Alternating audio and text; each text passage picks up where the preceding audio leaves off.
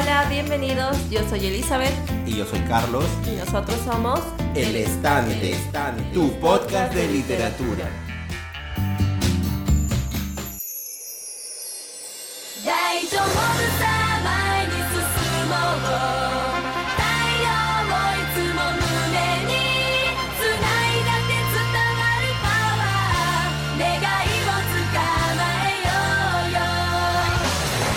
Elizabeth, yo creo de que tenemos que empezar rápido con los recados porque algo me dice que este episodio va a ser algo grande.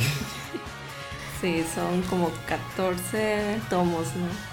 Bueno, entonces quiero agradecer a Guillermo Sánchez, a Milipili Maurtua, a Alan Quispe Torres, Antonio Encinas y a José Miguel Villanueva Grey por sus comentarios y likes en el Facebook.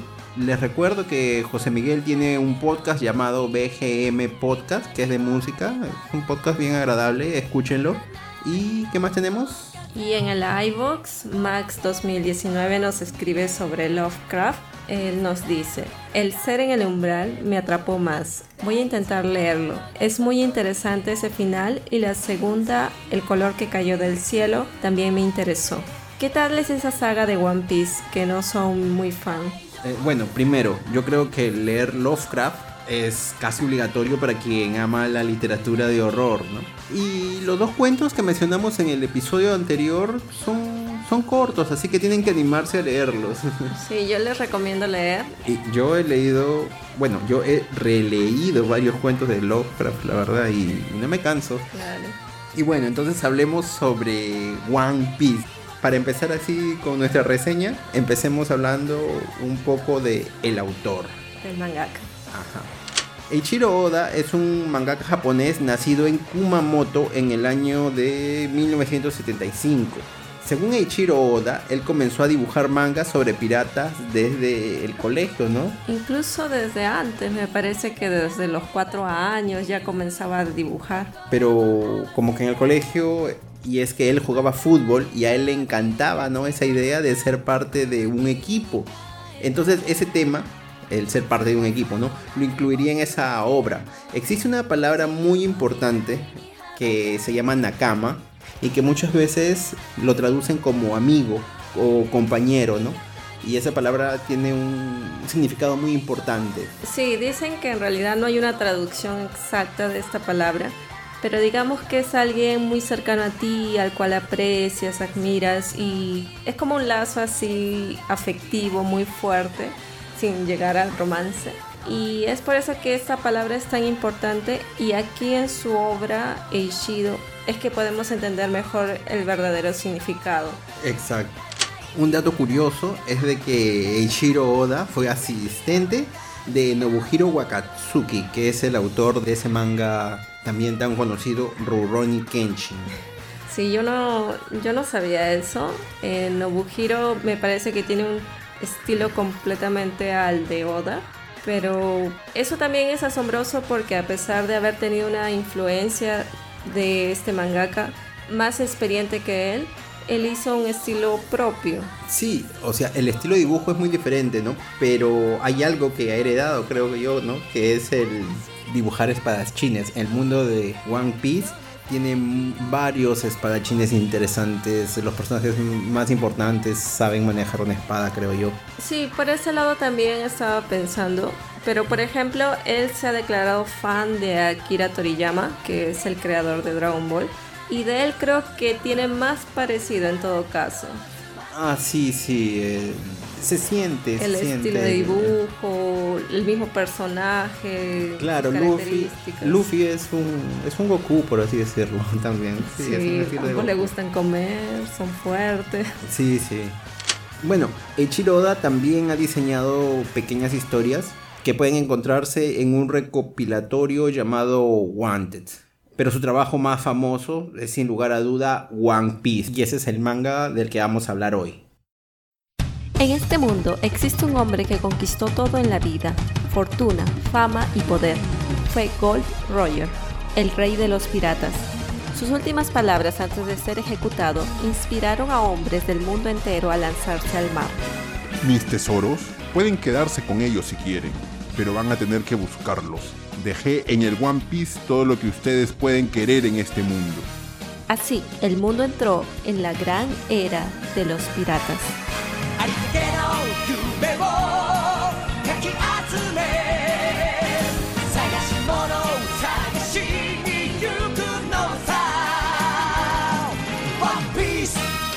Bueno, entonces, ¿qué tenemos? En One Piece seguiremos la historia de Luffy, más conocido como Sombrero de Paja, y sus amigos, en la búsqueda del One Piece.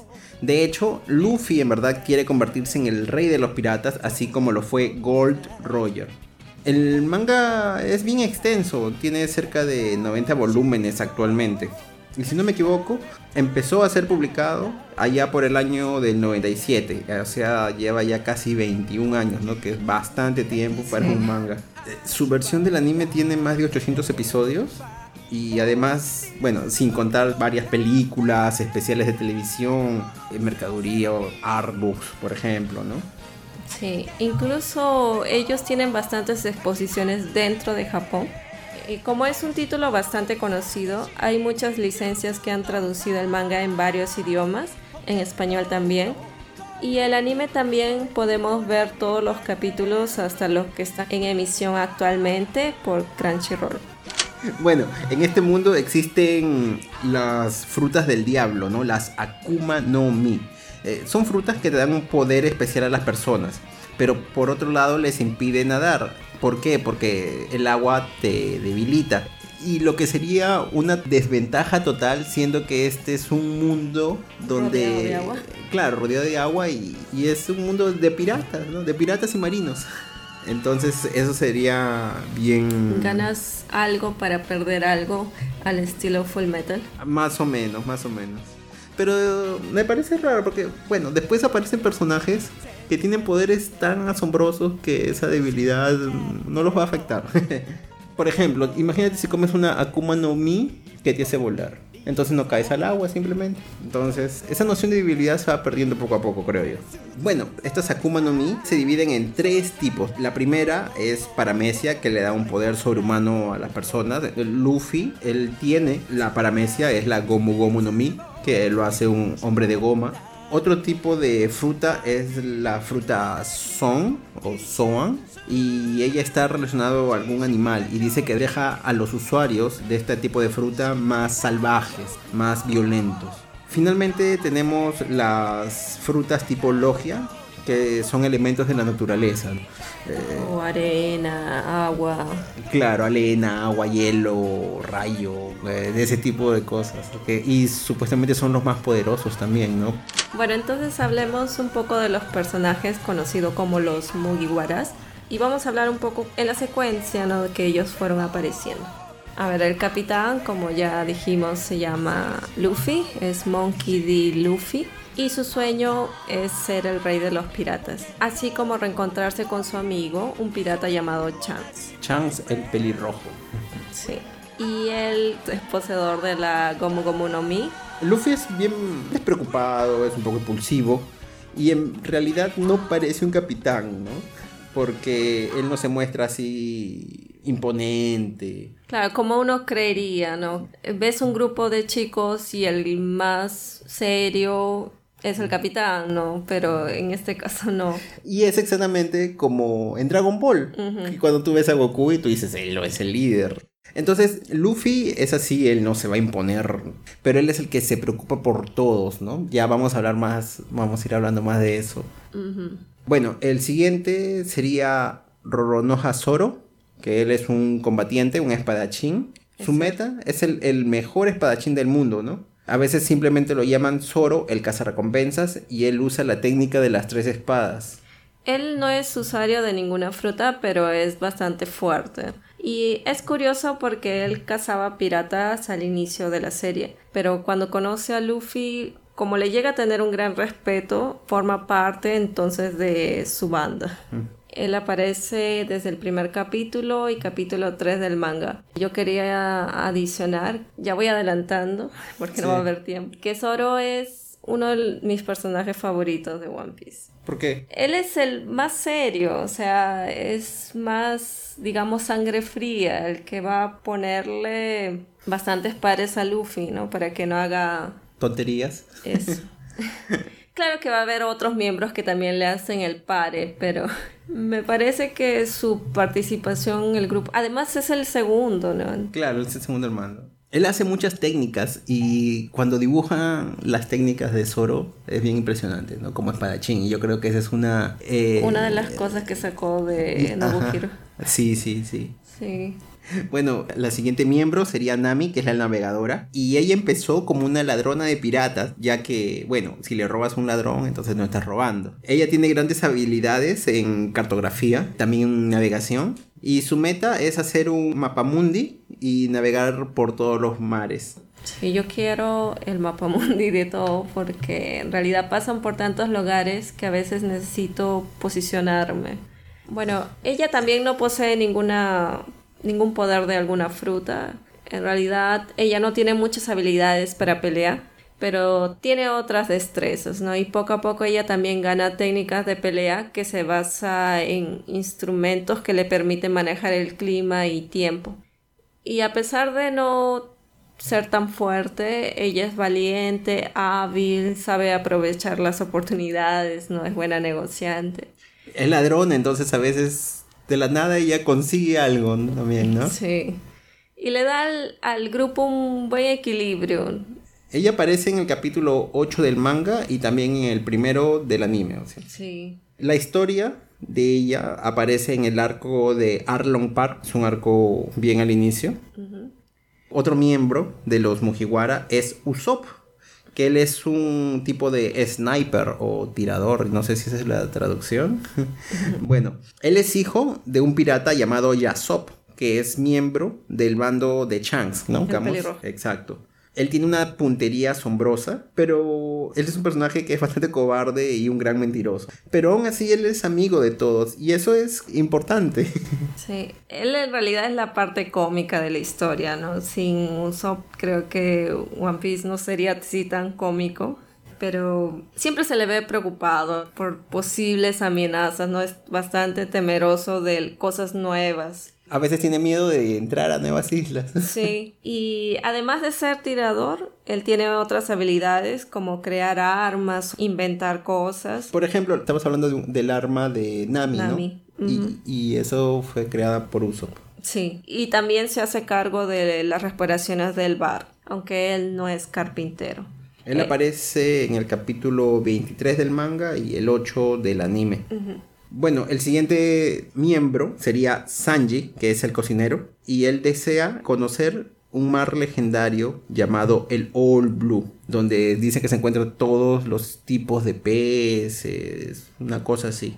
Él intenta ser mujeriego, ¿no? Él, él siempre está con su terno, fumando, y siempre trata de enamorar a las chicas, Quiere ser aunque, caballeroso. claro, aunque no le liga. Sí, es que Sanji está detrás de cada chica bonita que se presenta en la historia, así sean estos enemigos. Sí, sí, sí. Él usa las piernas para atacar en las peleas, ya que dice que las manos son sagradas para los cocineros. Ajá. Él aparece en el capítulo 43 del manga y 20 del anime, donde vivía con un grupo de cocineros en un restaurante flotante. Pero es en el arco de la isla Whole Cake, que es la que actualmente se está emitiendo, donde sabemos un poco más de él. Sí, o sea, tú ves cómo la historia sigue, sigue, ¿no? Se siguen descubriendo cosas de los miembros, a pesar de que ya pasan pasaron bastante- 21 años. Sí.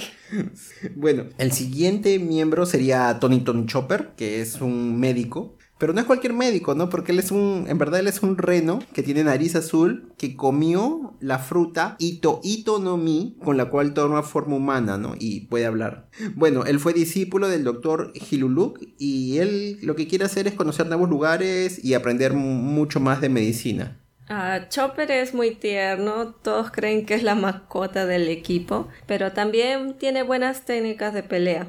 También posee la misma ingenuidad que Luffy, aunque tiene una gran determinación para seguir sus ideales y causas justas. Él aparece en el capítulo 134 del manga y 81 del anime, en el arco de Drun, la isla de invierno cuando Nami enferma. Ajá. Y la última miembro del equipo es Nico Robin. Ella es una mujer misteriosa, ella es arqueóloga y ella está en busca de los poneglyph, que son piedras que cuentan la verdadera historia del mundo, se dice.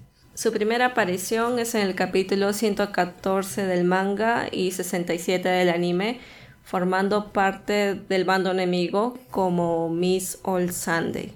Pero cuando ellos vencieron a su jefe, ella les pidió poder unirse a su bando. Nosotros no hemos comentado, pero aquí vamos a hablar de una saga que se llama la saga de Water 7 y que es muy importante creo yo y es una de las que más me gustaron de One Piece antes de entrar a esta saga, hablemos un poco, por ejemplo, ¿qué opinas tú de One Piece, de su estilo de dibujo, la longitud, ¿no? A ver, el estilo de dibujo de One Piece no es algo que busque en una serie, ya mencioné que me gustan los trazos más estilizados y One Piece los tiene más bruscos, casi llegando a la caricatura. Y como aparecen muchos personajes, ¿sabes? Él hace personajes realmente feos y exagerados. Pero creo que el fuerte de One Piece es su historia, la complejidad con la que desenvuelve y sobre todo la comicidad. Lo malo es que si uno nunca vio One Piece, ponerse al corriente actualmente va a ser una larga hazaña. Y, y bueno, ahora ya va por los 800. Sí, pero ahora ya es semanal. A mí me gusta que traiga personajes que habían aparecido en los primeros capítulos y va enlazando cosas. Acabas de decir una cosa muy curiosa. Los enemigos de Luffy, ellos no mueren, usualmente ellos o, o son atrapados, muchas veces ellos Los escapan. personajes en general, ¿no? Sí, entonces no hay muertes o no habían muertes hasta algún punto de One Piece. Entonces, tú decías, ¿qué pasa con estos tipos? ¿Van a, ¿Qué van a pasar? Es lo que yo me preguntaba en los primeros arcos. Pero tú ves de que él los va juntando y luego sigue una trama con ellos. Es bien interesante lo que él hace con estos personajes. Y son muchos y por eso la historia se estira tanto, creo yo, ¿no? Sí. Sí, yo creo que Oda tenía más o menos una idea de cómo iría la trama, pero se topó con mucho potencial que ni él mismo se imaginaba. Ya había leído en esta sección del manga que contesta a los fans que tenía pensado hacer One Piece en 5 años, pero como ya dijimos, ahora tiene 21 años. Y no ha terminado. Sí. Y Algunos la mitad, ¿no? No, algunos dicen que está, sí, está en el 80%. Y según yo estoy sintiendo, las cosas están yendo bien rápido. Entonces, yo creo de que de aquí a un- algunos años, quizás unos 5 años, ya, ya cabe. ¿Y a ti qué te parece en general One Piece? Bueno, sobre el arte, la primera impresión no fue buena, no me gustó, no me llamó mucho la atención, pero cuando comencé a leerlo, comencé a apreciar un poco más esta forma como él dibuja, ¿no? Al ser tan exagerado, tan caricaturesco quizás, le da cierta comicidad y nunca se pierde esa comicidad durante todos los arcos, por más serios que sean. A mí me gusta las poses que él hace con los personajes, ¿no? Cuando hacen sus técnicas, me parece que les resultan bien épicas, o sea, bien llamativas. Y bueno, han sido más de 20 años de manga, entonces el trazo ha ido mejorando poco a poco. Entonces, ¿qué tal si ahora hablamos sobre la saga de Water 7, ¿no? Y ella está compuesta por varios arcos. El primero es Long Ring, Long Land, que va del volumen 32 al 34. Luego sigue el arco de Water 7, que va del volumen 34 al 39. De ahí sigue Ennis Lobby, que va del 39 al 44. Y luego sería como el post Ennis Lobby, del volumen 44 al 46. Los Mugiwaras necesitan urgentemente un carpintero. Su barco, el Going Merry, necesita varias reparaciones. Usopp es quien usualmente arregla el barco, pero esta vez necesitan un verdadero profesional.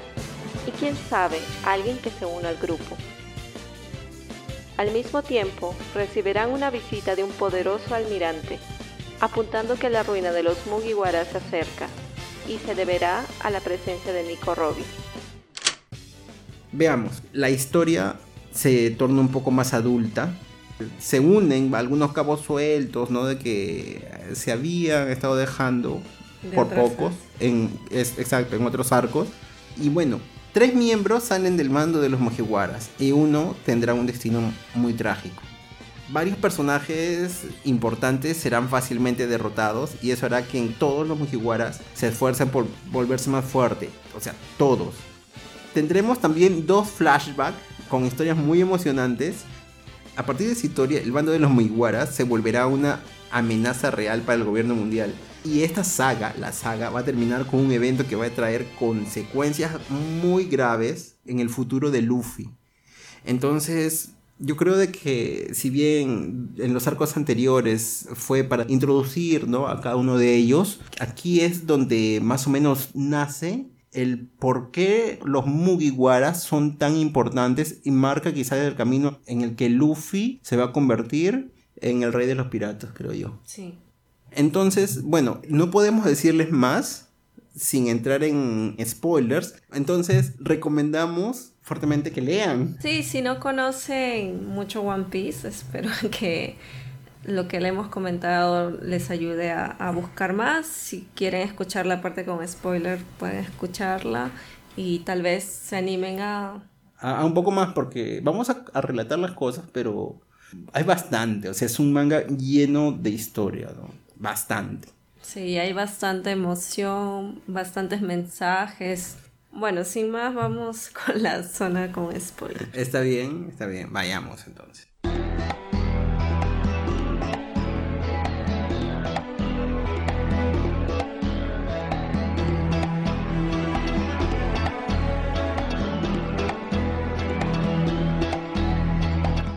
Recordemos que este manga es un manga bien extenso y bueno, hay varias subtramas que se van desarrollando siempre en paralelo, ¿no? Entonces aquí simplemente vamos a decir los sucesos que pasan en cada arco, ¿no? Entonces empecemos con este arco, Long Ring Long Land. Eh, Elizabeth, tú me decías que este arco parecía un relleno. Sí, es que en realidad lo tomé como una historia que podía obviarse porque no iba a modificar en nada la trama, ¿no? Pero al final entendí que a pesar de lo cómico y lo no tan relevante, nos deja un mensaje muy importante para lo que vendrá en el siguiente arco. Bueno, aquí estamos en el capítulo 303 del manga, como dijimos el volumen 32 y si quieren ver el anime es en el capítulo 207. Ok.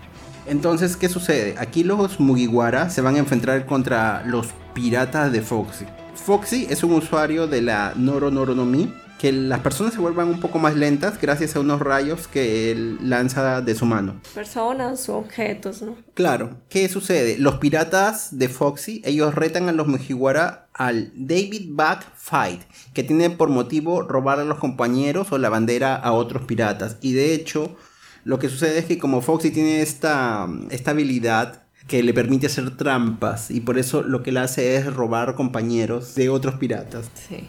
En el manga hacen tres competencias y eventualmente pierden a Chopper, pero al final lo recuperan. A mí me sorprendió porque en el anime aumentaron a más juegos y no solo fue Chopper quien había sido secuestrado, sino también Robbie. Digamos, fue un exceso en el anime bueno, ya habíamos estado discutiendo, ¿no? ¿Qué es lo importante? Vemos aquí ese vínculo, ¿no? Que ellos no son solo amigos que viajan juntos, ellos son los Nakama. Entonces, en un momento, Luffy dice que él va a proteger a todos sus Nakamas y se compromete a que él no los va a perder. Aquí también vemos un poco el carácter impulsivo que mencionamos de Luffy, porque aceptó un desafío sin saber bien las reglas y su fidelidad con sus compañeros que lo demuestra diciendo en algún momento la siguiente frase no voy a dejar que lleven a nadie de mis compañeros así tenga que morir. E, exacto, esa frase que la grita y se le ve bien serio, con emoción. Y esa frase es importante para el siguiente. claro. Eh, bueno, en un momento Luffy va a pelear contra Foxy. Foxy no es un luchador, él hace trampa. Este tipo Foxy inclusive es un poco gordito, bajito, se nota que físicamente no es fuerte, ¿no? Pero aún así logra engañarlo y le da una buena pelea, por así decir. Y eso también sería importante porque nos dice que Luffy puede ser muy fuerte, pero si él se pelea con alguien más inteligente, aunque sea menos débil, le, le va a dar problemas. Ahora, el final de este arco, eso sí es lo épico. ¿Por qué? Porque aparece uno de los almirantes de la marina que se llama Aokiji. Este personaje recontra fuerte es usuario de la fruta Hie Hie no Mi, controla el hielo, puede convertirse a sí mismo en hielo y también a sus enemigos y, bueno, a los alrededores en general. Él quiere llevarse a Nico Robin, que es buscada por la Marina. Bueno, ¿y qué sucede? Que él congela el brazo de Zoro, el brazo de Luffy y además la pierna de Sanji, todo al mismo tiempo. O sea, a los más poderosos los venció en una. Sí, demostrando que hay personajes mucho más fuertes. Sí, sí, o sea, ya habían aparecido personajes bien poderosos, pero este de aquí se ve como que, oye, ahora sí, este no podemos derrotarlo. Tanto así que él termina congelando completamente a Nico Robin, ¿no? Y entonces viendo todo ese poder, Luffy le pide un duelo para darle punto final, escuchen bien, eh, punto final al problema. Entonces los otros, los otros Nakamas se van a ayudar a Nico Robin, ¿no? A curar sus heridas.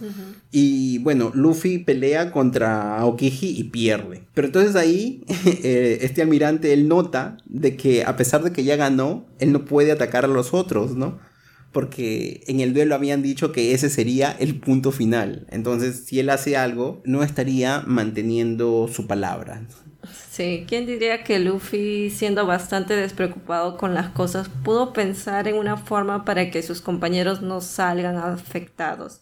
Y como dijimos anteriormente, no tendrá esos aires imponentes que todo jefe pueda tener, pero su forma de hacer las cosas lo pueden y de hecho lo llevan lejos. No, y tú te das cuenta de que incluso cuando él dice ya, yo voy a hacer el duelo, tanto Zoro, que es, por así decirlo, no es el más rebelde, ¿no? Sino es el más serio, él dice, está bien, y se va. O sea, él no pone peros a la decisión, no le pone peros. Él dice, ok, yo confío en ti. Y entonces eso es muy importante, ¿no? Yo creo que Zoro es el que tiene más claro que este tipo es el capitán y hay que seguirlo. Sí, él nunca duda de eso. O sea, siempre lo está bien presente.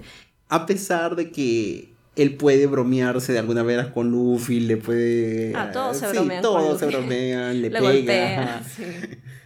O hasta lo tratan un poco mal a veces, pero en estos momentos de, de tomar decisiones, él nunca pone un pero. Claro, y yo creo que también es porque están delante de otra persona, ¿no? Y ellos no pueden... Disminuir al capitán. Claro. Ah, exacto. Entonces, ¿qué sucede? Que Aokiji se va a ir, pero no sin antes él va a plantar unas dudas, ¿no? Sobre Robin. Eh, él le va a comentar de que ella es un peligro. ¿Por qué desde los 8 años ella tenía una recompensa tan alta? Y comenta, ¿no? De que en todos los grupos por los que ella ha pasado, esos grupos han sido traicionados, finalmente han sido destruidos, siendo ella la única sobreviviente. En algún momento también se comenta de que el mismo Okiji había ayudado a Nico Robin, ¿no? En el pasado. Entonces, esto comienza a llenar más misterios alrededor de ella. Creo que en algún momento Luffy menciona que no le interesa el pasado, ¿no? De ella. Lo importante es lo que es ahora. Sí. Y bueno, creo que no habíamos comentado, pero como un paréntesis, a ver, para los que han llegado aquí a esta sección del programa y no conocen mucho de la historia de One Piece, sabemos que los piratas son los malos, ¿no? Y existe una fuerza que va tras ellos, que en este caso es la Marina, y sabemos también que existe una jerarquía cuando tratamos de fuerzas militares. El cargo de almirante sería uno de los cargos más altos de la Marina y su fuerza es demostrada en esta historia para que nos demos cuenta de la diferencia abismal ¿no? que hay entre ellos. Claro, pero ahora tú estás diciendo que, bueno, los piratas son los malos. Sí, no pero no todo. Claro, supuestamente, porque... En teoría, ¿no? Sí, porque también hay, o sea, hay piratas buenos, hay piratas malos. Hay piratas que no sabemos cuál es lo que están haciendo. Y hay personas de la marina buenos como personas de la marina malos. Sí, sí. Como en la realidad, ¿no? Claro, y hay un gobierno, también se habla sobre un gobierno mundial y ese gobierno también hay mucho misterio. Ahora, cuando hablamos de Nico Robin, estábamos hablando de los poneglyphs y de la búsqueda de la historia verdadera. ¿Por qué? Porque hay algo que el gobierno mundial oculta. Entonces, en verdad, a veces viene un personaje y tú no sabes si confiar en él, si no confiar, qué va a suceder. Entonces también es lo, lo curioso de One Piece. Bueno, entonces es ahí donde termina este, este pequeño arco. Y ahora pasemos al arco de Water 7.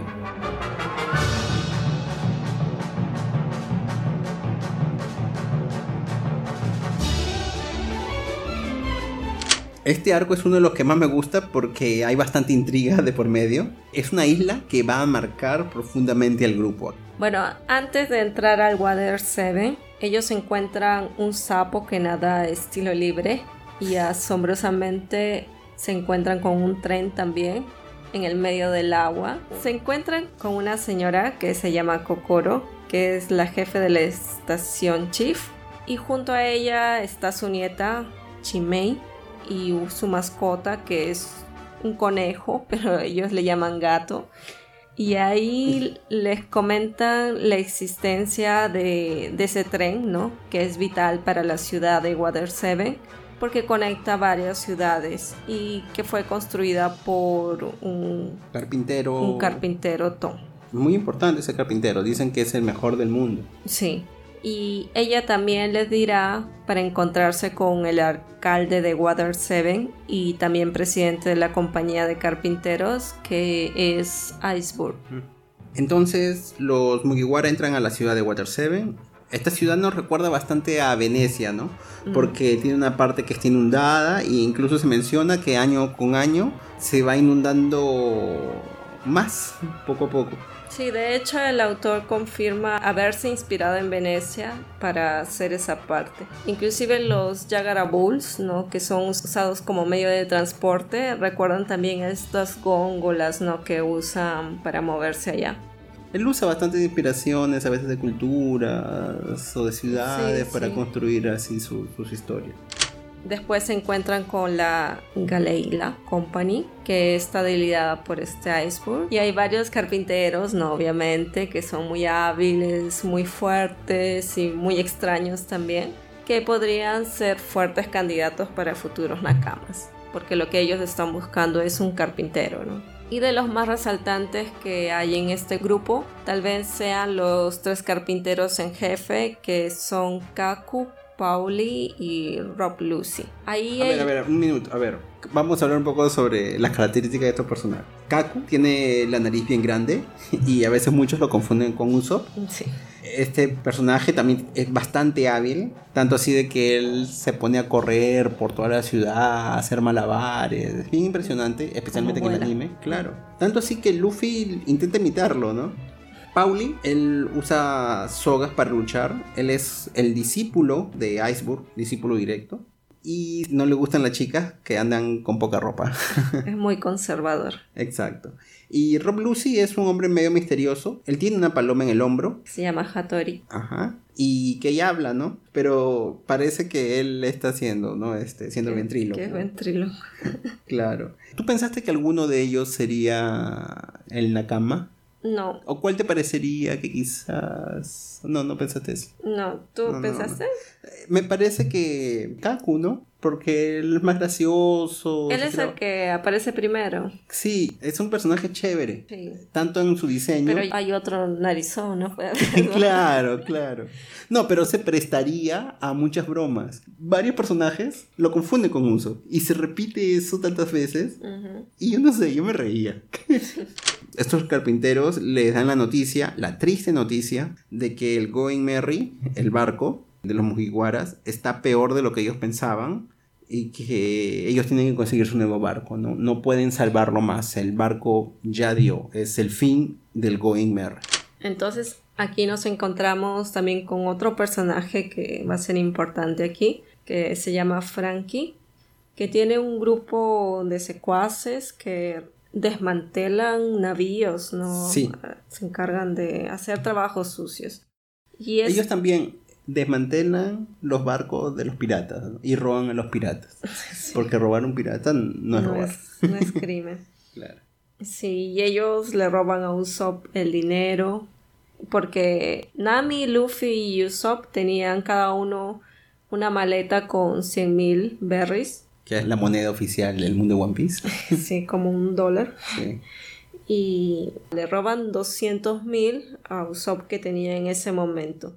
No solo lo roban, sino que también Frankie se va y lo gasta, ¿no? Entonces él dice, no hay cómo recuperar ese dinero como no solamente les habían robado, sino también habían raptado a Uso y le habían pegado fuerte. ¿Por qué? Porque Uso obviamente él quería recuperar ese dinero y se peleó. Resistencia. Sí, puso bastante resistencia y con razón.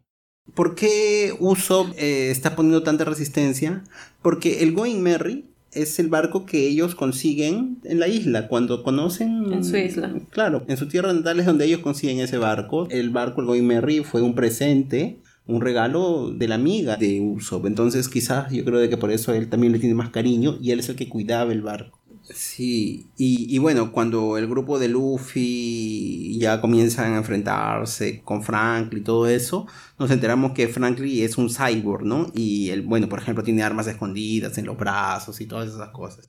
Bueno, por otro lado, Nico Robin estaba sintiéndose un poco incómoda por todo lo sucedido con Aokiji ella recibe una visita misteriosa también que resulta ser un miembro de la CP9, que es Cyberpool, que es una agencia ultra secreta del gobierno y decide dejar el bando sin decirle nada a nadie y se va con estas personas. Al mismo tiempo, Usopp está destrozado al enterarse, ¿no? La noticia del Merry y no lo acepta. Los otros miembros, con pena, han aceptado que es el final del barco, pero Usopp no y peleándose con Luffy, en algún momento me parece le dice que si no le gustaba su decisión, que se vaya, pero cuando le iba a decir esa palabra que se vaya, Sanji lo golpea y le dice recapacita. Entonces Luffy dice, sí, disculpa, pero Usopp le dice, no, no, si eso es lo que tú piensas, entonces yo me voy y, y está bien que yo me vaya porque yo soy el más débil del grupo. Uso se siente culpable, ¿no? Porque a él le robaron el dinero y piensa que no pueden recuperar por el dinero. Claro, él primero piensa que es eso, que en verdad es como que un castigo porque él perdió la plata, pero ellos le dicen que no es así, que en verdad está malogrado, pero él está, está molesto, pues, está molesto por todo. Sí.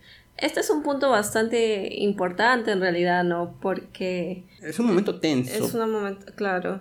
Y yo creo que entre los piratas hay algunos códigos de honra. Yo no lo no sabe. Pero me parece que hay que tener bastante cuidado con lo que se dice y con lo que se hace, ¿no? Por ejemplo, una de ellas fue el juego este que hablamos al principio con Foxy, que si los dos capitanes aceptaban ese duelo no había forma de echarse atrás. Y luego también más adelante vemos que hay como rituales, ¿no? Para los piratas Claro, entonces lo que decías, ¿no? Que Luffy le iba a decir que si no le gustaba algo se podía ir. Si él lo decía, sí iba a ser como algo irreversible, ¿no? Por eso, de cierta mm, forma. E, es muy raro que Luffy haya dicho eso. Entonces, en verdad, él estaba dolorido. Si tú ves el manga, el dibujo, cuando él comenta y le dice a Uso, mira, he buscado cosas. O sea, no se le ve la cara de Luffy como que siempre sonriendo y todo eso no parece una cara así bien neutra. No está feliz, tampoco está triste, o sea... No, está como, como que aceptado. Como que no es una idea que le guste, pero que se tiene que hacer, ¿no? Claro, por eso, por eso digo que él no lo dice contento, feliz, como siempre le está, sino él está bien neutro. Aunque, claro, él no está feliz, pero en el dibujo en realidad y en la animación creo también suelta como una risa, ¿no? Como que trata de hacerlo un poco más relajado, pero, no, le sale. es, ajá, e, como ocultando. Ocultando la tristeza. sí, más que nada para que nadie se siente triste, pues qué sé yo. Tratarlo de llevarlo como algo casual, ¿no? Ahí se siente bastante tensión en el ambiente, porque además ellos no saben qué ha pasado con Robin. Algunos lo están buscando, ellos saben que no está bueno, Usopp le dice que él ya quiere irse, pero quiere entrar en un duelo para llevarse al Going Merry, ya que ellos no lo quieren, ¿no? Y entonces ahí va lo que yo te decía, ¿no? O sea, sabemos que Usopp es un personaje débil, pero él dice, pero yo tengo, yo he estudiado tus movimientos. Entonces ellos van a pelear, una, una pelea intensa. Yo creo que Luffy no se guardó, porque si se hubiese guardado hubiese sido un insulto, ¿no? Pero bueno, al final de todo, Luffy va a ganar. Pero aún así decide dejarle el Merry, ¿no? A, a Usopp. Los otros compañeros están obviamente destrozados. Chopper está llorando con su carita. es muy triste. Inclusive creo que las olas, el mar estaba violento, caen el agua sobre el Going Merry y parecía, ¿no? Que el rostro que está tallado en el Going Merry, en, el barco, como si estuviese llorando. Y le hacen varias tomas al Merry así con esa imagen, ¿no? Que él está con el agua y parece que está llorando el barco. Es eh, bien doloroso. En esa noche, Iceberg recibe un ataque, pero sobrevive. Al parecer él posee algo que le interesa al gobierno, pero este niega tener posición de esta cosa. Los Mugiwara son acusados de este ataque porque Iceberg menciona que entre sus atacantes estaba Nico Robin y entonces esa noticia se esparce por la ciudad y todas las personas comienzan a estar detrás de ellos también. Por su parte, Frankie también los busca porque Luffy con Zoro y Sanji habían ido a atacar a sus compañeros. Bueno, antes hablé que el mar estaba un poco bravo, ¿no? ¿Y qué sucede? Ellos comentan de que hay un efecto marino que se llama aqua lacuna, que es cuando la marea sube y las personas tienen que evacuar y que parece que este año iba a ser uno de los más fuertes. Sí, exacto. Inclusive el agua se contrae, ¿no? Antes de venir como una ola gigante, ya se contraía y se Ajá. Y se contraía tanto que tú veías la ciudad antigua, ¿no? Entonces, mientras eh, las personas, ellos esperan de que exista un nuevo ataque a Iceberg, ¿no? Entonces Luffy, él decide ir y preguntarle a Iceberg qué sucede, por qué, por qué está acusando a Nico Robin, ¿no? Sí, y aquí vemos cómo Luffy cree fervientemente en sus nakamas, a pesar de que todas las cosas apuntan a lo contrario, ¿no? Siempre les da el beneficio de la duda. Eh, sí, eso... O sea, los Mugiwara en este momento están sin Nico Robin, sin Usopp, y, van a perder el barco. Y no, ya perdieron el barco porque ya se lo entregó el barco, el Connery ya lo entregó. Incluso ellos se van. Eh, ah, entonces, sí, entonces ahí están los tres miembros que habíamos comentado, ¿no? Que se van. Bueno, lo que está pasando es que los agentes del CP9, del Cyberpool, se han infiltrado. Y estaban tan infiltrados que los agentes secretos eran la secretaria Califa, la secretaria del mismo Iceberg, el barman de la ciudad, que se llama Blueno, y dos miembros de la La Company, Lucy y Kaku. Ellos están buscando los planos que el maestro de Iceberg, que es este famoso carpintero Tom, tendría. Y estos planos son sobre un arma ancestral, ¿no? Muy poderosa. Eh, más adelante dirán que se llama Plutón. Exacto. Pero resulta de que Iceberg ya no tiene los planos. Y tampoco ellos dicen, bueno, quizás los, se los va a pasar a su aprendiz, que es Pauli, pero tampoco los tenía él. Entonces, ¿qué ha pasado con los planos? Entonces ellos hacen unas ciertas deducciones. Quien debe tener los planos, en verdad, es el otro discípulo de Tom, que se llama Cutie Flam, pero que este tipo se supone que había muerto hace algunos años, pero que hace algunos años un tipo con ese mismo nombre había ido a visitar a Iceberg, entonces quizás estaba vivo.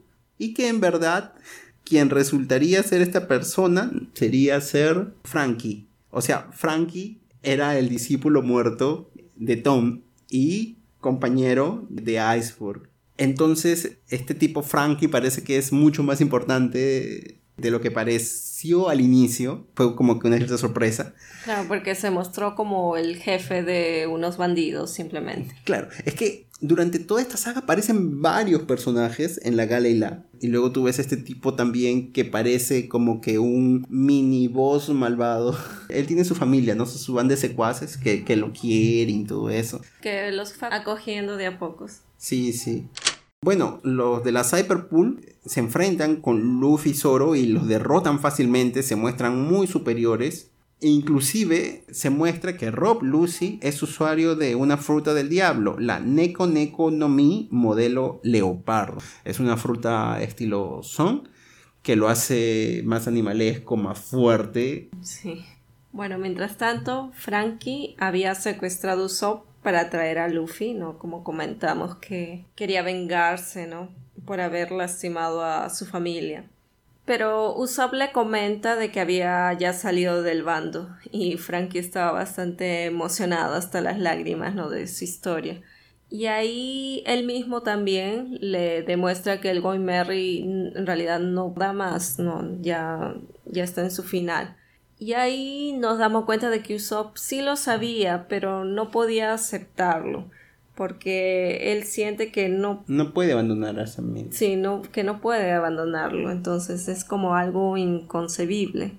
Y ahí Frankie le comenta la historia de Terman, que es una leyenda que trata sobre este espíritu del barco cuando estos han sido muy bien cuidados y también queridos.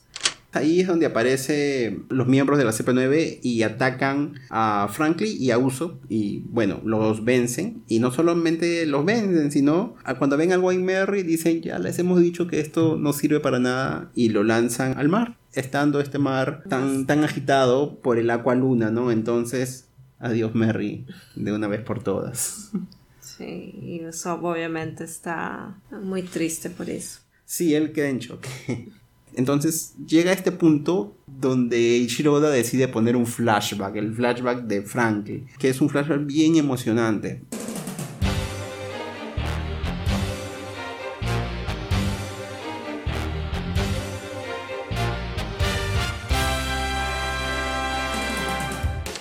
Entonces resulta que Frankie es huérfano, él fue abandonado por sus padres, piratas, ya que él era, por así decirlo, muy...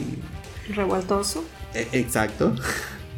Y además él tenía la obsesión de crear barcos, armas de guerra y todo eso. Al ver su habilidad, Tom, que ya hemos dicho es este carpintero, lo adopta junto ¿no? con Iceberg. Iceberg es algunos años mayor ¿no? que Frank. Tom es un Gyojin, que es una especie de hombre pez. Es el mejor carpintero del mundo vive junto con esta tipa que habíamos conocido, Kokoro, pero bueno, esta tipa era mucho más joven y también ahí conocemos a este sapo, el Yokozuna, que habíamos comentado que aparecen al inicio de la saga, pero ahora todos están muy jóvenes. Es muy gracioso porque, por ejemplo, aquí se ve que Frankie le enseña a Yokozuna a nadar. Bueno, ¿qué sucede? Que Tom es culpado por haber creado el barco de nada menos que Gold Roger, el rey de los piratas. Y bueno, antes de ser ejecutado y todo eso, Tom les comenta de que él tenía un proyecto para construir un tren que sería llamado el Puffington y que él uniría a Water 7 con otras ciudades y así permitiría crecer la ciudad, ¿no? Crecer el comercio y todo eso. Eh, cuando nosotros vemos Water 7 es una ciudad esplendorosa, con mucho comercio, muy viva, pero en este flash. planificado también. Ah, sí, planificada por, por el agua luna. En cambio, en esta época, en este flashback, se ve que la ciudad está destruida, que está muy pobre, que hay mucha violencia. ¿no? Sí, exacto.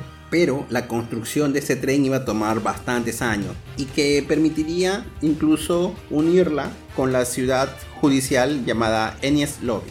Resulta de que después de 10 años él construyó los trenes y Tom iba a ser perdonado en verdad. Pero ¿qué sucede? Que llegan los militares, especialmente llega un tipo llamado Spandman de la Cyberpool número 5. Y ellos traman contra Tom porque lo que ellos querían era quitarle los planos del arma secreta. Como traman, ellos usan los barcos de Franklin, estos barcos de guerra que ya hemos comentado, para crear una confusión en la ciudad y culpar a obviamente a Tom y su grupo. Frankie obviamente está molesto y reniega por sus creaciones, ya que debido a él Tom está siendo juzgado. Y no solo juzgado, sino le quitan el perdón que él iba a recibir por haber construido el Oro Jackson del barco de Gold Roger. Entonces a Tom le niegan el perdón y lo llevan a Enias Lobby y eventualmente ahí iría a morir pero mientras se lo llevan, Frank está totalmente molesto y él trata de detener al Puffington, pero es atropellado. Bueno, entonces es por eso que este tipo, Spanman, lo toma como muerto. Pero lo que sucede es que Franklin sobrevive y él termina reconstruyendo su cuerpo y por eso es, es un cyborg. En realidad aquí hay un punto también bastante interesante, o sea, nos dan un mensaje o sea, cuando Tom menciona que las creaciones no son buenas ni malas, ellos solo son encargados de hacerla y ya después, depende del dueño, van a tener una función diferente, ¿no? O sea, él decía, yo no construyo barcos piratas ni barcos del gobierno, son barcos en general, ¿no? Y por eso hay que apreciarlo. Por eso se molestó tanto cuando Frankie negó sus obras. Cuando él dijo, yo no debía haber construido estas cosas. No, él, él dijo, no son míos. Y ahí es cuando Tom se molesta, como que no son tuyas, tú no puedes este, negar de lo que has hecho. O sea, esa es una de las cosas que me hicieron pensar. ¿Qué estaba haciendo una referencia a los hijos? No lo llegué tan profundo. ya, qué bueno. Solo este, el hecho de que si tú haces algo... Tienes que cuidar, por ejemplo, nuestra creación, eh, nuestro podcast. Tenemos que cuidarlo bonito. Claro, si alguien, y si alguien, lo usa, para, mal. no podemos decir, no, no, no, podemos. hicimos ese podcast. Ajá. Ajá, me parece curioso porque entonces a partir de ese día, este Sap, Yokozuna, él siempre intentaría luchar contra el Puffington en la intención, ¿no? De que cuando se lleven a sus amigos, él iba a poder de- detenerlo. Y es curioso porque se nota de que esta chica, ¿no? Que se llama Kokoro en esta época, ella comienza a beber después de lo que le pasa a Tom, lo que le pasa a Frank, y ella comienza a beber. Y en el presente ella, ella para borracha. Ella Está siempre con su ¿no? botella, ¿no? Siempre está con su botella y siempre está. Y, y, y. Y Iceberg, él se convierte en. Él era el mejor comportado de los discípulos. Y bueno, él, a pesar de lo que la Marina le hizo, él decide, ¿no? De todas maneras, mantener el legado de Tom cuidando, ¿no? La ciudad. Si él hace un gran esfuerzo en realidad para trabajar con estas personas del gobierno, que él sabe fueron los culpables de llevarse a su maestro, digamos que se trae un poco el orgullo por un bien mayor. Y eso fue la causa de que se pelee con Franklin. O sea, ellos nunca se llevaban bien. Pero en un momento Franklin, cuando él va y lo visita, le dice, ¿tú por qué trabajas con estas personas que le hicieron mal a Tom? Ujú. Entonces, ¿qué sabemos de Franklin ahora? Ya no es el simple delincuente que pensábamos que era al inicio, ¿no? Vemos de que él es un discípulo importante, Sufrió. que sufrió bastante. Él se siente culpable todavía por lo que le sucedió a Tom. Y por eso él ya no hace barcos. Sí, exacto. O sea, él tenía muchas creaciones y dejó de hacerlas, simplemente desmantela todo. Y si se fijan bien, él tenía la costumbre de enumerar sus invenciones. Y en una parte se ve que él mismo tenía el número 36 en su cuerpo, siendo esa la última creación hasta ese momento. Ah, no me había dado cuenta de eso. Eso lo dijeron en el CBC ¿Sí? de las preguntas y respuestas del manga. ¿Sí? Ah, mira, ya. Además vemos de que a pesar de todo eso, él tiene un sueño. Y su sueño es ser como Tom, crear un barco que también logre navegar todos los mares. Y ese, el único barco que ha hecho eso es el Oro Jackson. Entonces, cuando tú ves eso, coincide con el final del volumen. Este flashback coincide con un final del volumen. Y tú dices, no, pues mira, este tipo con ese sueño y todo eso, él va a ser el carpintero de, de los Mejiwara. Bueno, entonces ahí terminemos ese arco y ahora pasamos al arco de Ines Lobby.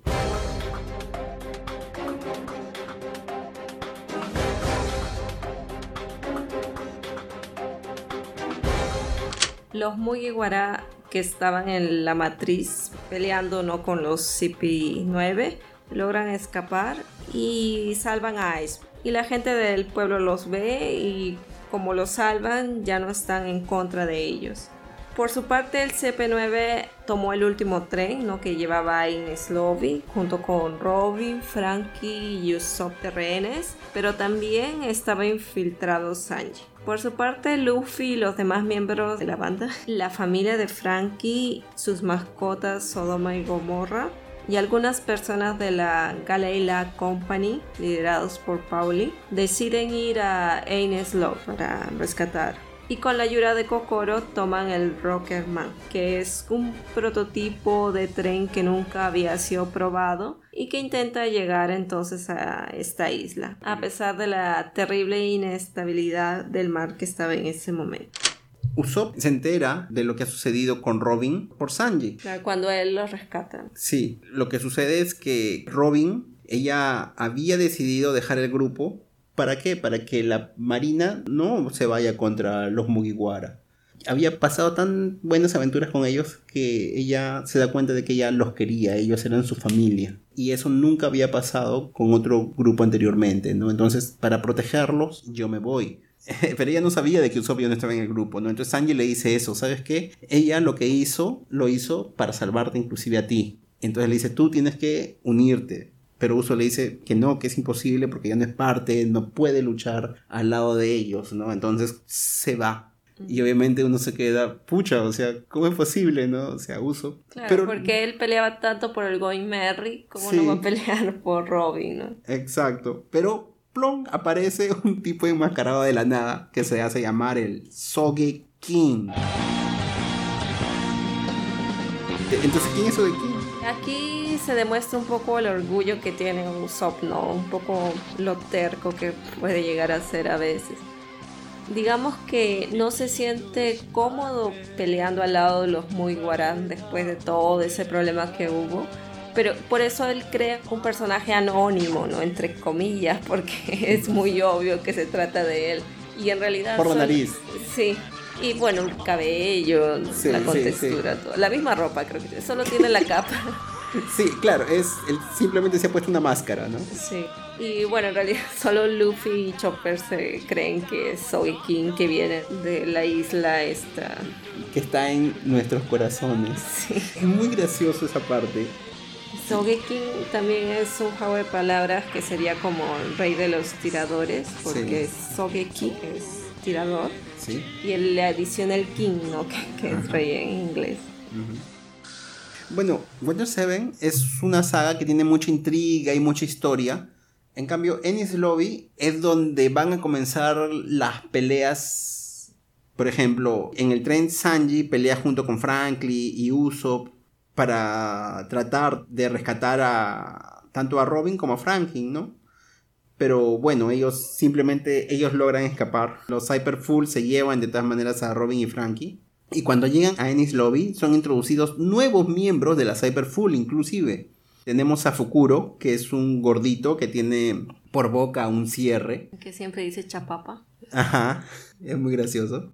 También está Kumadori, que nos recuerda a esos actores de teatro japonés que usan así maquillaje blanco. También tenemos a Yabra, que él posee la Inu Inu no Mi, modelo lobo. Y también conocemos al jefe de la Cyberpool 9, que es Spandan. ¿Quién es este tipo? El que tramó contra Tom. No solo eso. Las cosas se complican más porque Kaku recibe la Uchi Uchi no Mi, modelo jirafa. Sí, es muy gracioso. Sí, sí. Entonces ahí es. Kaku es un personaje bien chévere. Y luego, con esta Akuma no Mi que él recibe, que hace convertir en jirafa, él comienza a tomar diferentes formas bien extrañas. Y son muy cómicas, pero a pesar de eso, él todavía es bien poderoso. Man- mantiene la elegancia. Sí, No, es gracioso porque uno de, de los que están más en contra de él, no recuerdo, creo que era Yabra, Yabra, sí. se burla de él, ¿no? Sí. Este, pero el caco está, ¿pero por qué? A mí me gusta la jirafa. No, él está molesto. él está molesto, pero él dice, no, es muy Como se bueno obliga a quererse. Sí. Y Califa, por su parte, también come una fruta que es la agua agua no mi, que la puede convertir en jabón. Sí, y en verdad ellos aumentan así también sus, sus poderes. Ellos ya peleaban, tenían bastantes habilidades y con la ayuda de esas frutas complementan un poco más. Ex- exacto.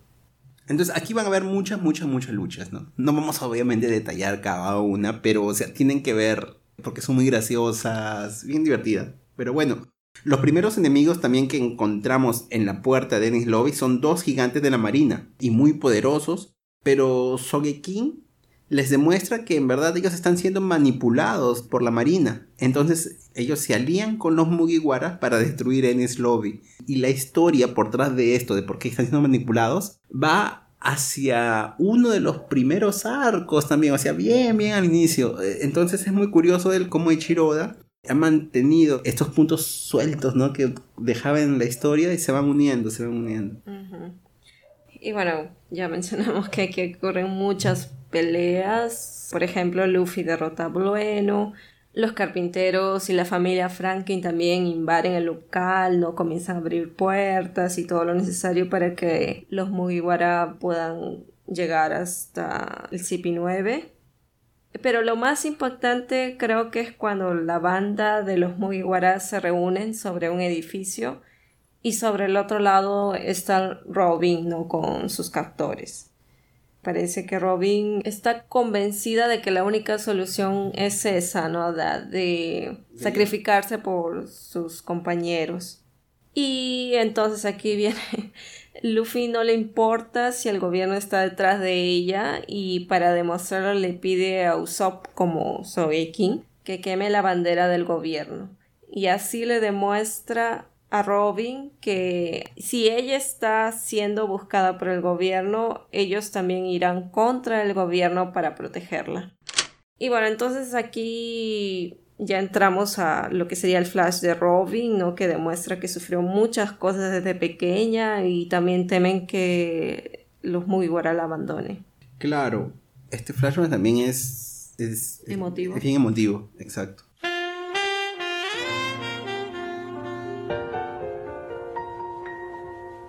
Robin es la hija de una arqueóloga llamada Nico Olvia. Yo creo de que Ichiro se olvidó de escribir una I. Sería Nico Olivia. bueno, Nico Olvia es una arqueóloga y ella descifraba los poneglyphs, siendo esto algo prohibido por el gobierno mundial y junto con un grupo de historiadores de la isla O'Hara lo hacen de forma secreta. Pero eventualmente el gobierno se da cuenta, entonces manda a atacar la isla. Robin, ella vive con una tía, pero no, la cuidan, la tratan mal y los otros niños en la isla la tratan como si ella fuera un demonio porque ella ya tiene... Ya posee la fruta, ¿no? Claro, ella posee una fruta del diablo que hace que ella cree varias manos. No recuerdo su nombre no manos, sino parte este de su cuerpo. Claro, ella puede extender parte de su cuerpo por otros lados, ¿no? Entonces es medio... sí, sí. Bueno, ella ahí conoce a un gigante llamado Saúl y que eventualmente nosotros sabemos de que en verdad él se trata de un vicealmirante. Bueno, él llega un día a esta isla, se hace amigo de Robin, tanto así de que él le enseña a sonreír, ¿no? le dice tienes que reír en los momentos tristes, porque Nico Robin era una chica así, muy, muy solitaria tenía amigos, pero sus amigos eran los otros arqueólogos que eran amigos de su madre y que ellos la cuidaban, le enseñaban. Incluso ella es doctora, ella gana el título de doctor en arqueología porque ella quería unirse a su madre. Pero después de la llegada de Saúl, también llega la madre de Robin. Claro, llega la madre de Robin, aparece y ella trae una noticia, ¿no? De que la marina va a atacar, quiere eliminar la isla de O'Hara. Y efectivamente toda la marina llega. Acorrala a los arqueólogos y dicen de que están activando la llamada Buster Call, ¿no? Que es un mecanismo por lo que vienen varios barcos de guerra y lanzan todo su poder sobre algún algo. En este caso sería la isla, ¿no? Y ellos comienzan a destruir todo. Y bueno, en un momento Nico Robin se cruza con su mamá Obviamente su mamá trata de no demostrar que es su madre para salvarla, Nico Robin. Claro, Robin no la recuerda físicamente, ¿no? Pero ella siente, entonces le pregunta, ¿tú eres mi madre?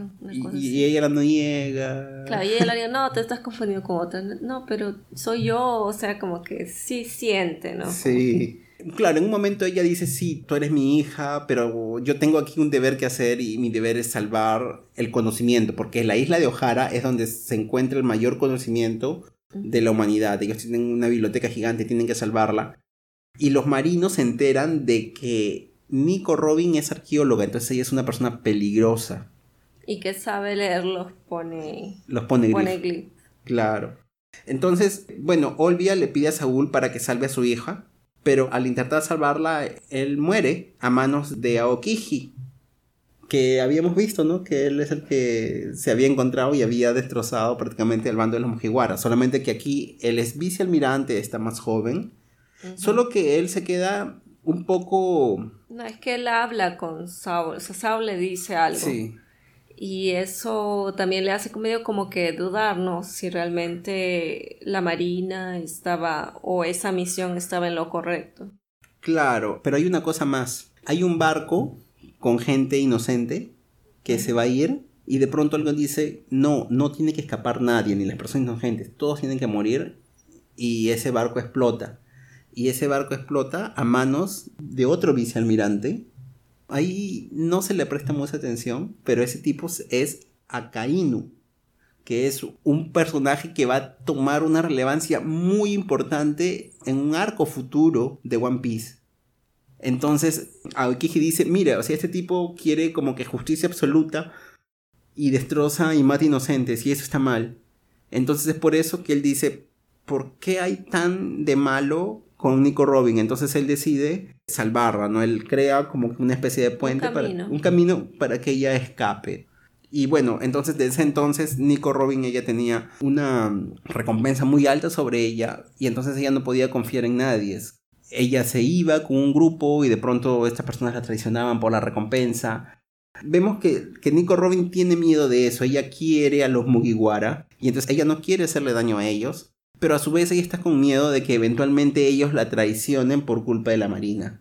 Y ella también piensa que ha corrido tanto tiempo han sido 20 años que ella ha estado escapando, que, que ella simplemente ella quiere descansar, ¿no? Ella dice, lo mejor sería morir. Entonces, ¿pero por qué es tan peligroso esa lectura de los Poneglyph? Porque dicen de que no solamente sabemos la historia escondida, la historia verdadera, sino que ella también tendría el poder para resucitar un arma, un arma ancestral. Y este Plutón, que sería los planos que tiene Tom. Que tiene Frankie. claro. En ese, momento. Eh, serían los planos para contrarrestar el arma ancestral que podría despertar Nico Robin. Y entonces, ¿qué sucede? La Marina, ¿qué quiere? Quiere a Nico Robin para tener al arma ancestral y también quiere tener los planos de Tom, que actualmente están con Franklin, para tener la forma de contrarrestarlo. O sea, si la Marina gana a alguno de ellos dos, va a ser muy poderosa. O sea, los dos son piezas claves. En, sí, son piezas muy claves. Bueno, al final de toda esa gritería que tiene Robin con Luffy, porque Robin se resiste, ¿no? Trata de, de hacerle ver, no, yo no quiero. Sí. Pero al fin Luffy consigue entrar en ella y ella le dice, no, sí, quiero vivir y que la rescaten, ¿no? Sí, y ahí es cuando ellos se ponen, digamos, las pilas para rescatarla. Bueno, hay bastantes peleas, los CP9 son varios, por razones de tiempo no vamos a mencionar, pero sabemos que ellos tienen que pelear con estos miembros del CP9 porque cada uno tiene una llave que va a abrir las esposas que tiene Robin, porque no son unas esposas comunes, no son son esposas que, que hace debilita. Échase un material que va a debilitar a los usuarios de Frutas del Diablo. Sí. Pero entre tantas peleas hay algunas cositas curiosas. Como por ejemplo cuando Zoro y Sogeking son atrapados por unas esposas accidentalmente. Bien graciosa esa parte. Y tienen que luchar como si Sogeking fuese una espada. Sí. Sanji también es vencido por Califa porque él no puede pelear contra una mujer. Pero al finalmente Nami... Nami asume, ¿no? y claro, y, y vence a Califa. Sí, y otro asunto también impactante es cuando Chopper se transforma en una especie de monstruo gigante y que vence rápidamente a un CP9 como nada. Como si nada. Sí. Pero es bueno y es malo porque él no puede controlar ese poder. E incluso ataca a sus aliados. Ahí también hay un pequeño flashback, ¿no? Pero bueno, simplemente para demostrar de que Chopper una vez había jugado tanto con sus poderes que entró en ese estado de perder el control y convertirse en una bestia demasiado poderosa. Y todo el mundo se asombra al final, porque dice, ¿qué cosa es este ser? Y ese ser atacaba a todos. Claro, porque él es tan tierno, se muestra generalmente y después se transforma en una cosa monstruosa. También ah, una parte graciosa es cuando se revela de que Kokoro es una sirena y salva a todos los Mugiwaras que se estaban inundando en un, en un túnel. Y es muy gracioso porque es como cuenta, ¿no? Es, esa parte, ¿no? Bueno, es importante ver que todos tienen un cierto aumento de poder, todos superan sus límites para recuperar a Robin. En un momento uso, esto me, agrada bastante, porque él no puede contra un miembro del CP9, creo que era... El lobo. Sí, el, el tipo lobo. Y Sanji le dice que no se preocupe, que él mismo lo va a atacar. Bueno, y bueno, en ese momento le dice, ahora yo me voy a cuidar de él, pero tú, tú puedes hacer cosas que yo no puedo. Entonces hazlas. ¿Y qué cosa hace uso? Él se va y desde una torre lejana él comienza a, a atacar a Spanman. Y todo el mundo no sabía de dónde venía ese ataque porque realmente era un lugar muy lejano y decían que corría, estaba corriendo mucho viento.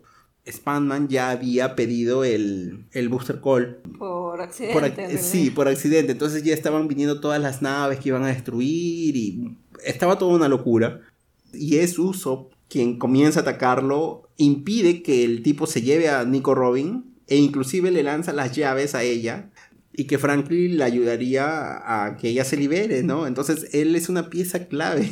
A pesar de que hemos dicho de que él es muy cobarde, cuando él se tiene que enfrentar con las personas, él lo hace, ¿no? Por sus amigos. Luffy también tiene unos power-ups que se llaman los Gears. Y él usa su poder de goma para poder acelerar su cuerpo internamente, ¿no? Así él gana más velocidad, más fuerza y así puede derrotar a Rob Lucy. Pero Rob le dice de que él, al hacer eso, él está cortando su tiempo de vida. Y entonces ahí es muy importante esto porque Luffy le dice que no le interesa porque lo que, le, lo que es importante es vivir este momento. ¿Tú crees que Luffy... ¿Cómo va a ser el final? ¿Que Luffy va a morir? No creo porque ese fue el final de Gold Roger. Claro, pero no sería... No creo que él repetiría lo mismo. Ah, y él quiere ser superior a él. Ok, no recuerdo muy bien que si fue aquí. Estamos hablando del rey de los piratas y en verdad dicen de que la marina no lo atrapó. Él se entregó a la marina porque él sabía de que él iba a morir, de que él estaba enfermo. Entonces yo creo de que algo así puede pasar con Luffy porque Luffy está usando poderes que le están cortando la vida. Eso lo que le dice en ese momento es lo que me hace pensar de que Luffy va, va a acabar viviendo menos de lo que él podría. No sé, a menos que encuentre algo en el camino que lo ayude. Bueno, también no sabemos qué cosa es el One Piece. Lo primero que dicen es que es un tesoro, ¿no? Sí, pero es que hay mucho más, porque ¿qué cosa es el One Piece? ¿Dónde está el One Piece también? Y, si tú te das cuenta, todos tienen un sueño y, yo creo que al final, cuando consiguen el One Piece, todos esos sueños tienen que juntarse. Entonces, por ejemplo, estamos hablando de que Sanji quiere conocer el... All Blue. Ajá. Entonces el One Piece debe estar en el All Blue, donde quizás Zoro va a demostrar de que él es el más poderoso espadachín, una cosa así. Yo creo que no es un tesoro, es algo espiritual. Algunas personas me dicen eso, porque Gold Roger, cuando él dice busquen mis tesoros, busquen que yo lo tengo ahí, la gente se va. La era pirata vuelve a resurgir, por así decir. Pero eventualmente alguien dice de que el One Piece es real en un futuro, alguien, no voy a decir quién para no decir spoiler de otra saga, dice, el One Piece existe. Al final, entonces, vencen a los CP9 y ya accionado el Buster Call, llegan tropas de las marinas para atacarlos. Y cuando parece todo acabado, escuchan una voz que les dicen que se tiren al mar. Y no es otro más que el Going Merry, o sea, el barco que supuestamente se había perdido en el mar con esta tempestad. Y lo que había pasado en realidad es que Iceberg había escuchado una voz que venía del, del Merry que le pedía que lo arregle para salir una vez más al mar. Y así lo hace y es así como llega justo en ese momento y los Mugiwaras son salvados. A rescatar a sus amigos. Sí, porque el Going Merry es como un miembro más y entonces ahí es cuando... Bueno, escapan, no escapan. Claro, ya cuando ya están todos a salvo, deciden todos de una vez despedirse del, del Merry. Porque el Merry se quiebra en dos. se, rompe en, la mitad del camino, ¿no? Entonces... Sí, creo que Luffy le pone fuego. Sí, sí, le hacen un... Como un ritual, ¿no? Sí, es un ritual vikingo, le dicen, ¿no? Todos han escuchado la voz del, del Merry diciendo, ¿no? De que, de que se vayan, váyanse con él. Sí, incluso escuchan, sigue escuchando, ¿no? De, que le decía, ah, discúlpeme por no poder seguir más, que la pasé muy bien. Y todos pues están ahí emocionados. Es, es una parte que, que, choca bastante, ¿no? Y es ahí donde, bueno, ellos entierran al Merrin con fuego, porque ya ya no podía más. Incluso este, es gracioso porque Luffy dice, ay, felizmente Usopp no está aquí. Pero Usopp está ahí al costado como... Como Sogeking. Sí, ¿no? Y, y él dice, no, no, no voy a llorar, pero está ahí, pues, este, llorando, pero él entiende, ¿no? Entonces, ¿qué tal si ahora vamos a- al, al final, ¿no? Al Al último post, al, al último arco que muchos lo llaman el post Ennis Lobby, ¿no? Que sería como el desenlace El final, ¿no? Epílogo, exacto.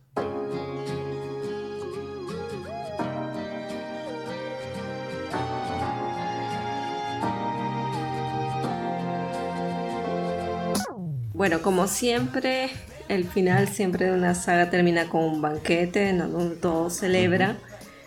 Frankie menciona que con el dinero que les había robado a los Mugiwara, él compró una madera de un árbol especial llamado Ada y él quería construir su barco, ¿no? De los sueños. Y que tras conocer a Luffy, bueno, decide entonces entregarle a ellos como agradecimiento, ¿no? De todo lo, lo que pasaron. Y los del Galila Company también ayudaron. Y- Bueno, los que sobraron. Sí, y después de mucha deliberación deciden ponerle el nombre que Iceberg propone, que es el Thousand Sunny. La traducción sería como mil soles. Y eso es porque la cara del barco parece un girasol o un sol, ¿no? Pero en verdad es un león. Sí, Franklin decía que quería representar el barco del rey de los piratas y para eso tenía que colocar el rey de los animales, ¿no? Que es el león. Pero Iceberg al verlo dice, ah, qué bonito sol. y hace la analogía refiriéndose que este va a ser un navío que recorrerá mil mares, iluminando todo a su alrededor como un verdadero sol. Es bonito eso. Sí, sí. Bueno, después de la celebración nos encontramos con dos personajes que habían aparecido bien, bien, bien al inicio de los arcos, ¿no? De One Piece, que es Kobe y Helmepo. Y lo curioso es que los dos terminan trabajando bajo la tutela del vicealmirante Garp. ¿Y quién es Garp? Es el... Mon- Monkey D. Exacto, él es el abuelo de Luffy, ¿no? No solamente sabemos más sobre el pasado de Luffy, ¿no? Que él, su abuelo es vicealmirante y también sabemos de que el papá de Luffy se llama Dragón y es el líder de los revolucionarios, que es una fuerza que lucha contra el gobierno. Monkey D. Dragon. Ajá, sí. Ahora, también, ¿qué sabemos? Que los Mugiwaras ahora tienen nuevas recompensas. Todos han aumentado, inclusive Chopper, aunque él solamente tiene 50 berries porque creen que él es la mascota, ¿no? Usopp creo que él no tenía... Varios no tenían. Sanji Sí. no tenía. Nami no tenía. Claro. Incluso Nami cuando ve su foto, ella comenta como que, ah, yo pensé que era un fotógrafo del pueblo para una Sí. revista. Y bueno, Usopp no tiene recompensa, pero el que tiene rec- recompensa es Sogeking. Ujú. Y es alta. Lo que hizo Usopp fue bien llamativo. Él quemó la bandera también del gobierno mundial. Entonces él es más revolucionario que todos. Sí, y el cartel de Sanji, ¿no? Que es un dibujo Ah. mal hecho. Sí, no sé por qué. Después sabemos. Después sabemos, ¿no? Pero lo, lo dibujaron mal. Y es sorprendente que el bando de Franklin, ellos han sido aparentemente perdonados, pero Franklin es una persona ahora procurada por la Marina. Entonces la familia de este le, le dice a Luffy que por favor se lo lleve. Para Y- protegerlo, ¿no? Porque si se queda ahí. Claro, iban a ser un albo fácil. Una presa fácil. Exacto. Y que además él necesitaba estar en el barco para asegurarse, ¿no? De que ese navío consiga viajar todo lo que él quería. Después de unos par de conflictos, eh, Frankie se une ciertamente al bando de los Mugiwaras y entonces ahí ganamos un nuevo miembro.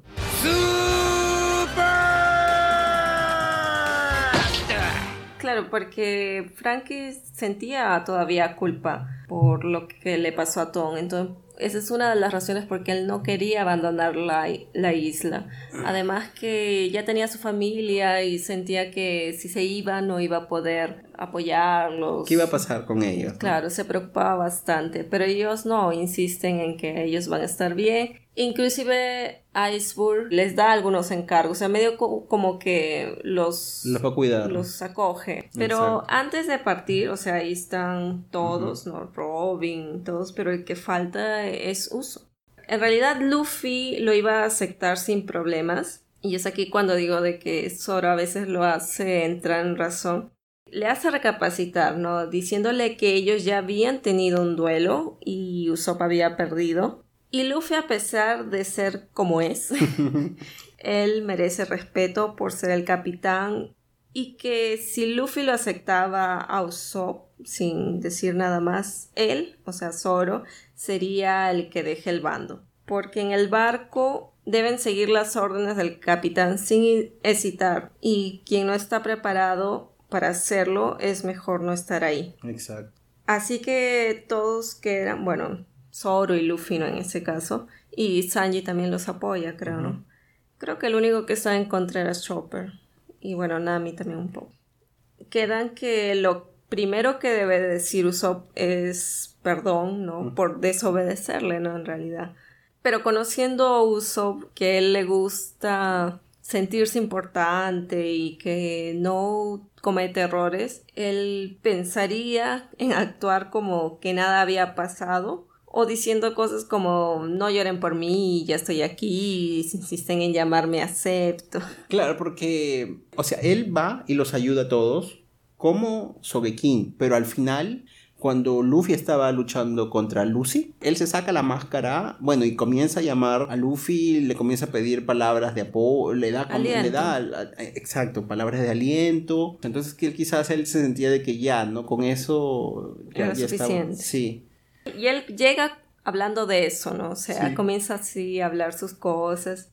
Pero ya cuando ve que el barco está partiendo, está partiendo porque están siendo atacados por la marina. Sí y cuando los ve que ellos ya se están yendo sin él, ahí él realmente siente que los puede perder y comienza a pedir disculpas, que lo perdonen por ser tan cabeza dura, ¿no? Le dice una cosa así. Cuando ya escuchan ese perdón, es cuando Luffy le extiende su mano de, goma. Y le dice, ah, entra al barco. Entra, al barco rápido y llorando, ¿no? También le dice, lo estaba esperando. Todos son nakamas, todos son muy bien amigos, pero quizás Luffy y Usopp y Chopper, ellos parece que tienen la misma edad mental, una cosa así. Y, a veces se ve que todo el mundo está riendo y todo, y están los tres, ¿no? Como que abrazados, saltando. Obviamente, ellos también son amigos de Zoro y Sanji, pero Zoro y Sanji como que siempre están un poco más, lejos. serios. Sí. Con Robin, ¿no? Ajá. El bando se ha unido de nuevo, las cosas ya están más tranquilas, pero claro, nosotros perdimos al Going Merry, pero ganamos a eh, el Thousand Sunny, el Thousand Sunny. Y a eh, Frankie, ¿no? Y, a Franklin, sí. Bueno, durante este arco, en algún momento vemos la aparición de Shanks, el pelirrojo, ¿no? Que era el que ya dijimos que él había influenciado mucho a Luffy en volverse pirata. Y aquí también no sabemos de que él es muy importante. Él es un pirata importantísimo y de que él se encuentra con otro grande de la antigua era, que es el pirata Barba Blanca. ¿Qué sucede? Que Luffy tiene un hermano que se llama Porgas the Ace y que este tipo es comandante eh, de Barba Blanca y que Porgas the Ace él también está buscando a otro pirata peligroso que se llama Barba Negra que en realidad él formaba parte de los Barba Blanca. Sí, e-, es un poco complicado, pero... Él ambicionaba más y los dejó. Los traicionó, los traicionó. uno del miembro que supuestamente no está permitido. Claro, el Barba Negra es un pirata que es muy traicionero y mató a, uno de sus nakamas, pues. No se hace, y por eso Porgas Díaz está atrás de él, ¿no? Ellos quieren venganza. Entonces, pero Shanks le dice le pide, ¿no? Que a Barba Blanca que detenga a Ace, que le dice, no es el momento de luchar contra Barba Negra. Y, bueno, al final de esto, mientras ellos hablan y toda esta, y toda esta cuestión, vemos de que Ace encuentra a Barba Negra y a su bando, y bueno, comienzan a luchar. Ace es muy poderoso, pero Barba Negra también, él tiene una fruta del diablo que él dice que es la más especial de todas y tiene unos poderes muy extraños y entonces aparentemente Ace está en serios aprietos, ¿no? Esto de aquí va a llevar eventualmente a otra saga muy importante y que también es bien chocante en la vida de Luffy, Y bueno, ahí acabamos, acabamos. Acabamos. ¿Qué te pareció en total la saga? En realidad me había olvidado varias partes de esta saga. Varios detalles, sí. Sí, también no detalles. Porque hace más de 10 años también, ¿no? Que vimos esta animación. Y varias partes en realidad me agarraron desprevenida y me volví a asombrar con otras. Me gustaría seguir haciendo más reseñas de One Piece, aunque bueno, entiendo que es muy largo. Pero bueno, es, háganos saber si también les gustaría una segunda parte, si tienen alguna saga favorita para reseñar. Intenté rebuscar una saga favorita, pero One Piece tiene mucho de todo en su historia que no podría seleccionar una. Tal vez me gusta más cuando están todos.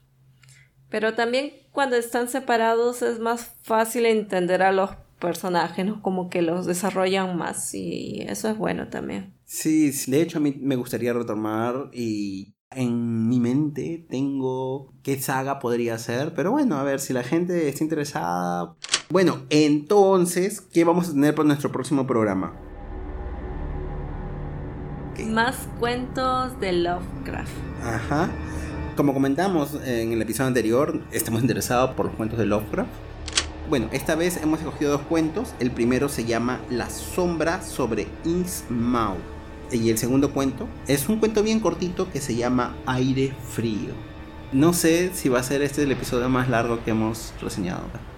Estamos dos horas grabando. Esperemos. Bueno, entonces vamos a editarlo y nos vemos de aquí a 20 días. Muchas gracias. Gracias. Chao. Chao.